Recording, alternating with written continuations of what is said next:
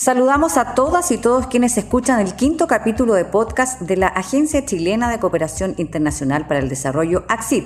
En esta oportunidad, Claudio Cerda, profesional de la Unidad de Estudios de la agencia, sostiene una interesante conversación sobre los desafíos de la negociación de proyectos para el desarrollo nacional post-graduación. Eh, nos reunimos hoy día para conversar sobre los desafíos de la negociación de proyectos para el desarrollo nacional en un escenario de posgraduación. Para ello nos acompañan hoy eh, Enrique O'Farrell, eh, director de la Agencia Chilena de Cooperación Internacional para el Desarrollo, y Juan Fierro, quien es el jefe del Departamento de, de Negociaciones Internacionales de nuestra agencia. quisiera abrir eh, la conversación preguntando sobre eh, un, parte fundamental, un concepto fundamental de, eh, lo que nos reúne hoy día, que es el, tema de la graduación. Eh, ¿Qué es la graduación y qué significa, digamos, para la cooperación chilena, Enrique?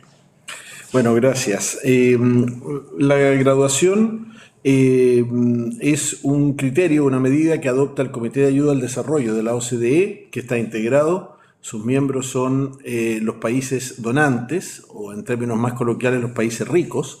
Eh, y la graduación se basa en la aplicación de un criterio, originalmente del Banco Mundial, eh, de los años 70 del siglo pasado, eh, que dice que si un país sobrepasa el umbral de 12.500 dólares de ingreso per cápita aproximadamente, eh, durante tres años consecutivos, entonces ese país es sacado de la lista de países elegibles para recibir ayuda oficial al desarrollo. Esto es el, caso de Chile, y de Uruguay en el 2017, que por haber sobrepasado el umbral antes mencionado, fueron sacados de la lista y ya no son elegibles para recibir ayuda oficial al desarrollo. Esto significa que se pierden una serie de preferencias eh, como por ejemplo eh, no se puede recibir eh, cooperación técnica, se limitan ostensiblemente las oportunidades de formación de capital humano, también no se puede acceder a financiamiento combinado, financiamiento para la cooperación económica, etcétera, etcétera. Todo esto se pierde en el momento en que un país es graduado por el CAD de la OCDE. Eh, solo, solo para complementar, eh, buenas tardes Claudio y Enrique, eh, la verdad es que como, como ya lo, lo, explicó claramente el director O'Farrell, lo que la graduación significa es dejar de ser elegible para recibir ayuda oficial al desarrollo. Esto es recursos frescos, asistencia técnica, capacitación de recursos humanos, créditos blandos, entregados por, los bancos de, cooperación y por los organismos también multilaterales. En definitiva, eh, graduarse significa eh, comenzar a, enfrentar las tareas del desarrollo eh, sin ningún apoyo de los países, como ya decía Enrique, ricos o donantes que son miembros del Comité de Ayuda al Desarrollo de la Organización económica para la cooperación y el desarrollo de la OCDE. Juan, pero eso suena a un escenario complejo. Cuéntenos, por favor, cómo ha enfrentado Chile este proceso de graduación, eh, en, especial eh, por el hecho de que también el rol de Chile cambia en el marco de la cooperación internacional. Efectivamente, eh, la, la, graduación eh, como, como, como, resultado genera una, dificultad extra a, las políticas de desarrollo nacional en la medida en que, como ya decíamos, no, nos permite eh, acudir eh, a determinadas instancias alternativas de apoyo internacional que están consideradas dentro de la ayuda oficial, ayuda oficial al desarrollo para poder, para poder aportar a, aquellas, aquellas necesidades que el país tiene eh, en su camino al desarrollo. Y por esta razón, desde muy temprano en esta discusión, desde que, desde que se, comenzó a, visualizar que la organización, eh, que el Comité de Ayuda al Desarrollo de la OCDE eh, colocaba a Chile y a otros, y otros países eh, parecidos a Chile, como el caso de Uruguay, entiendo que, que Barbados en, el Caribe, los colocaba en la lista de, países a, graduar desde la cooperación chilena en conjunto con, con, con otros organismos internacionales. se comenzó a desarrollar eh, una, una eh, discusión tendiente a eh, ver de qué manera podíamos salvar la trampa de la graduación. Y ahí yo le voy a dejar la palabra a, Enrique, que es, ha sido un actor principal en este proceso de, combatir el resultado y el significado de la graduación del Comité, del Comité de Ayuda al Desarrollo para los países que se desarrollaron llegando a un ingreso per cápita de 12.500 dólares eh, eh, durante tres años.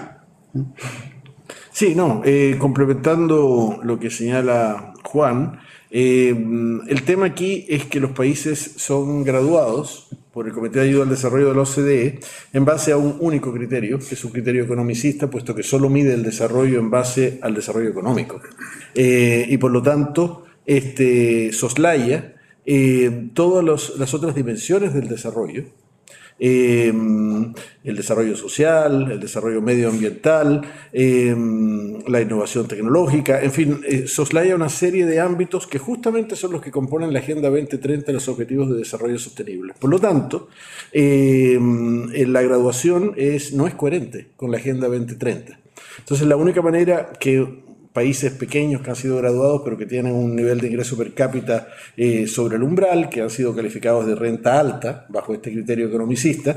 Entonces, lo, que, lo único que queda es enfrentar esto eh, a través de argumentos en el debate internacional, que es lo que ha hecho Chile desde el 2014, em, argumentos que abogan por una medición del desarrollo eh, que comprenda eh, la complejidad del desarrollo, que los países, independientemente de su ingreso per cápita, tienen eh, brechas estructurales o, eso en la terminología de CEPAL, o trampas del desarrollo, la terminología del Centro de Desarrollo de la OCDE, a no confundir con el CAD, eh, que deben ser enfrentadas por los países. Y por lo tanto, para Chile el gran desafío es cómo continuar apoyando su desarrollo teniendo mermado su acceso a oportunidades como eh, si las tuvimos en el pasado, eh, en los años 90, etcétera, etcétera, del siglo pasado. Entonces, ese es el gran desafío. Y lo que hemos hecho es eh, desarrollar un debate internacional. Chile ha sido uno de los países que lo ha liderado, en conjunto con otros países, Uruguay, más tarde Costa Rica, y junto con, con países también miembros del CAT, como España, y principalmente con la Unión Europea que ha liderado en cierto modo junto con los países mencionados y con la CEPAL y el Centro de Desarrollo de la OCDE este, este cuestionamiento de medición del desarrollo de la graduación en base a un único criterio. Por lo tanto, eh, esto es lo que hemos hecho, lo seguimos haciendo, no queda otra que tratar de convencer y señalar que la complejidad del desarrollo eh, debe ser enfrentada con medidas complejas, no simplistas. En esa línea, eh, Enrique, ¿Cómo se alinea eh, la agencia con la nueva estrategia de política exterior eh, definida por, eh, por la Cancillería? Bueno, eh, la verdad es que nuestra alineación con, los lineamientos de política exterior eh, tienen que ver, por una parte, con continuar apoyando el desarrollo nacional, a pesar de las dificultades que conlleva la graduación, pero no solamente eso, sino que además este, poniendo eh, un énfasis, como ha hecho la política exterior de la Cancillería, un énfasis en todo lo que tiene que ver con los pactos verdes, todo lo que tiene que ver con el medio ambiente, tanto adaptación como mitigación, como, eh, como reducción de emisiones y también el desarrollo de eh, las energías limpias, eh, está de moda el hidrógeno verde, pero hay otras también, por lo tanto, y que Chile tiene excelentes condiciones para desarrollarlas, por lo tanto, lo que nosotros estamos haciendo es tratar de continuar recibiendo cooperación, que no necesariamente financiera, puede ser técnica también, en, esos ámbitos. Esto, esto se alinea con lo que se ha denominado la política exterior turquesa, océanos, tierra, medio ambiente. Y por otra parte, también estamos alineados con la política exterior feminista y por lo tanto con el impulso a través de la cooperación internacional de lo que es la transformación de género. Mira, yo, yo solo, solo quería eh, terminar de complementar eh, la materia de, cómo Chile ha enfrentado eh, el, proceso post-graduación del Comité de Ayuda al Desarrollo a, lo, que ya planteó Enrique en el sentido de, establecer los parámetros sobre los cuales hoy, hoy, día nosotros queremos ser medidos. En realidad, las dificultades que tenemos en, cumplir ciertas, eh, ciertas, ciertos criterios de desarrollo nacional que están vinculados directamente con los objetivos de desarrollo eh, de, la agenda, de la Agenda 2030.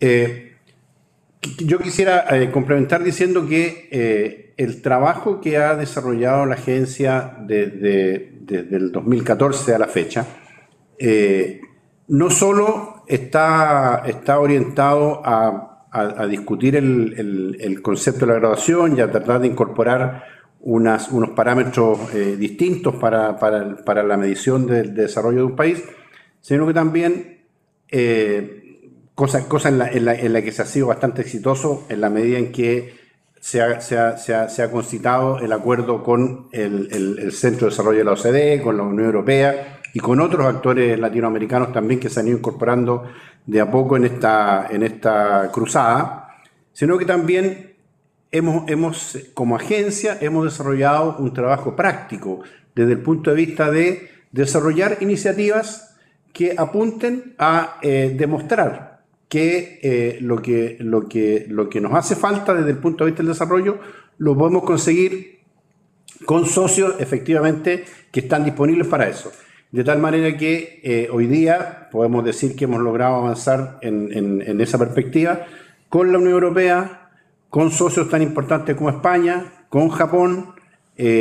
Tenemos eh, ciertas, también tenemos, tenemos una gran vinculación con la cooperación alemana, históricamente la tenemos, con la cooperación alemana estamos desarrollando acciones fundamentalmente de corte triangular, pero que se, se percibe que eh, vamos a ir avanzando también en poder generar iniciativas eh, en el marco de esto que se llama el desarrollo en transición y que hoy día, eh, a partir de, las discusiones que hemos, que hemos, estado, hemos estado generando, se ha ido transformando de a poco de desarrollo en transición a un desarrollo en acción.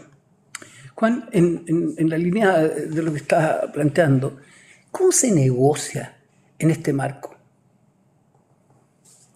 ¿Cómo se negocia? Básicamente eh, conversando con, nuestras contrapartes sobre la base de establecer intereses comunes desde el punto de vista tanto del desarrollo nacional como de las posibilidades que tienen eh, nuestras contrapartes de poder aportar en esa, en esa perspectiva. Eh, se, establecen los parámetros necesarios para poder generar las iniciativas concretas y eh, en, el marco de esa conversación se definen exactamente cuáles son las áreas y los sectores en los cuales se van a desarrollar las iniciativas. Y a partir de allí, eh, al, tener claro cuáles son las áreas y los sectores, comenzamos a definir si son iniciativas de corte de asistencia técnica, de transferencia de tecnología, de formación de capital humano, y en algunos casos incluso eh, estamos generando iniciativas que incluyen eh, la, aportación de dinero fresco sobre la base de eh, lo que se llama un, estricto partenariado, es decir, los recursos eh, que, se, que, se, incorporan en, los procesos son exactamente provenientes en un 50-50% de las contrapartes, tanto nuestras como de la contraparte con la que estamos trabajando. Enrique, ¿cómo es el futuro? ¿Qué perspectivas hay de, para mantener la cooperación para el desarrollo nacional, así como la cooperación sur-sur y la cooperación triangular? Eh, bueno, las perspectivas son eh, eh, Dicen relación, por una parte, con una nueva concepción de lo que es la cooperación internacional. eso es lo primero. Esa nueva concepción, eh, Juan lo mencionó, eh, es el enfoque de desarrollo en transición. Eh, y el enfoque de desarrollo en transición lo que nos dice muy brevemente es que la cooperación es un continuo. Por lo tanto no se llega a un umbral y después de eso eres o no eres desarrollado, sino que es un continuo. Lo segundo es que la cooperación debe utilizar todos los mecanismos, instrumentos y modalidades eh, existentes para eh, poder eh, adaptarlas a las condiciones específicas de cada país. Esto vale para el país más pobre y para el país más rico, que se adaptan los instrumentos y modalidades a los desafíos específicos, un traje hecho a la medida. Y en ese sentido, la cooperación chilena lo que ha hecho es desarrollar asociaciones para el desarrollo. Y las asociaciones para el desarrollo, o alianzas para el desarrollo si se quiere, son las asociaciones que hemos eh, construido con los socios que han comprendido antes que otros, eh, porque hay algunos socios, de, miembros del CAR, que todavía no comprenden eh, que el camino es enfrentar la complejidad del desarrollo con una batería de instrumentos compleja también, más amplia. Pero los que sí lo han comprendido este, continúan cooperando con Chile. Juan mencionó la Unión Europea, Japón, España. Eh, hay algunos bancos que en los temas verdes, en los temas de medio ambiente, desarrollo de energías también eh, eh, aportan cooperación a países como Chile. Por lo tanto, además que por cierto, eh, cabe mencionar, y esto voy a responder inmediatamente al final la pregunta exacta de, cómo veo la cooperación, recordemos que el COVID-19 no hizo distinción de renta per cápita ni de ningún otro criterio, nos afectó a todos por igual y esto vale también para el cambio climático. Por lo tanto, yo veo la cooperación con, eh, con un cierto optimismo, pero un cierto optimismo en el sentido que creo que la mayoría de los países que todavía están enfocados exclusivamente en criterios eh, de renta per cápita, por lo tanto, de eh, solamente concentrarse en la pobreza extrema, que es muy importante. Chile también hace cooperación sur-sur para combatir la pobreza extrema, no es que no sea importante, pero eh, resulta que hay que preocuparse también de las brechas de desarrollo que tienen todos los países, los que no son extremadamente pobres tampoco, que sufren más bien desigualdades, etcétera, etcétera. Para eso eh, es necesario aplicar distintas modalidades, distintos instrumentos. Eh, recordemos que América Latina, que es todo un continente de renta media con la excepción de Haití, eh, es un continente que solo representa el 5% de la ayuda oficial al desarrollo mundial. Eso es muy poco. Quiere decir que no somos prioridad para los países ricos, para los países donantes, miembros del CAT, con las honrosas excepciones que se han mencionado.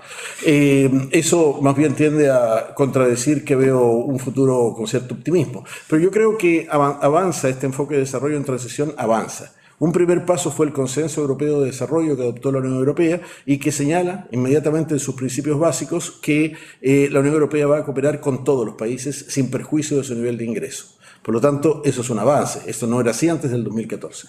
Y por otro lado, también tenemos que países como España han incluido en su nueva ley de cooperación, actualmente en discusión en el Congreso español, eh, el enfoque de desarrollo en transición, explícitamente. Así es que yo creo que vamos a lograr avanzar en una cooperación tan compleja como los desafíos que pretende eh, combatir. Ok. Les agradezco a ambos la disposición y y la claridad en la, conversación. Muchas gracias. Muchas gracias. Gracias. Queremos agradecer el tiempo de nuestros invitados para conversar sobre este interesante tema, desafíos de la negociación de proyectos para el desarrollo nacional post-graduación. Y desde ya los dejamos invitados a estar atentos para escuchar un nuevo capítulo de podcast de la Agencia Chilena de Cooperación Internacional para el Desarrollo y también a seguirnos en todas nuestras redes sociales Axit Chile. Hasta luego.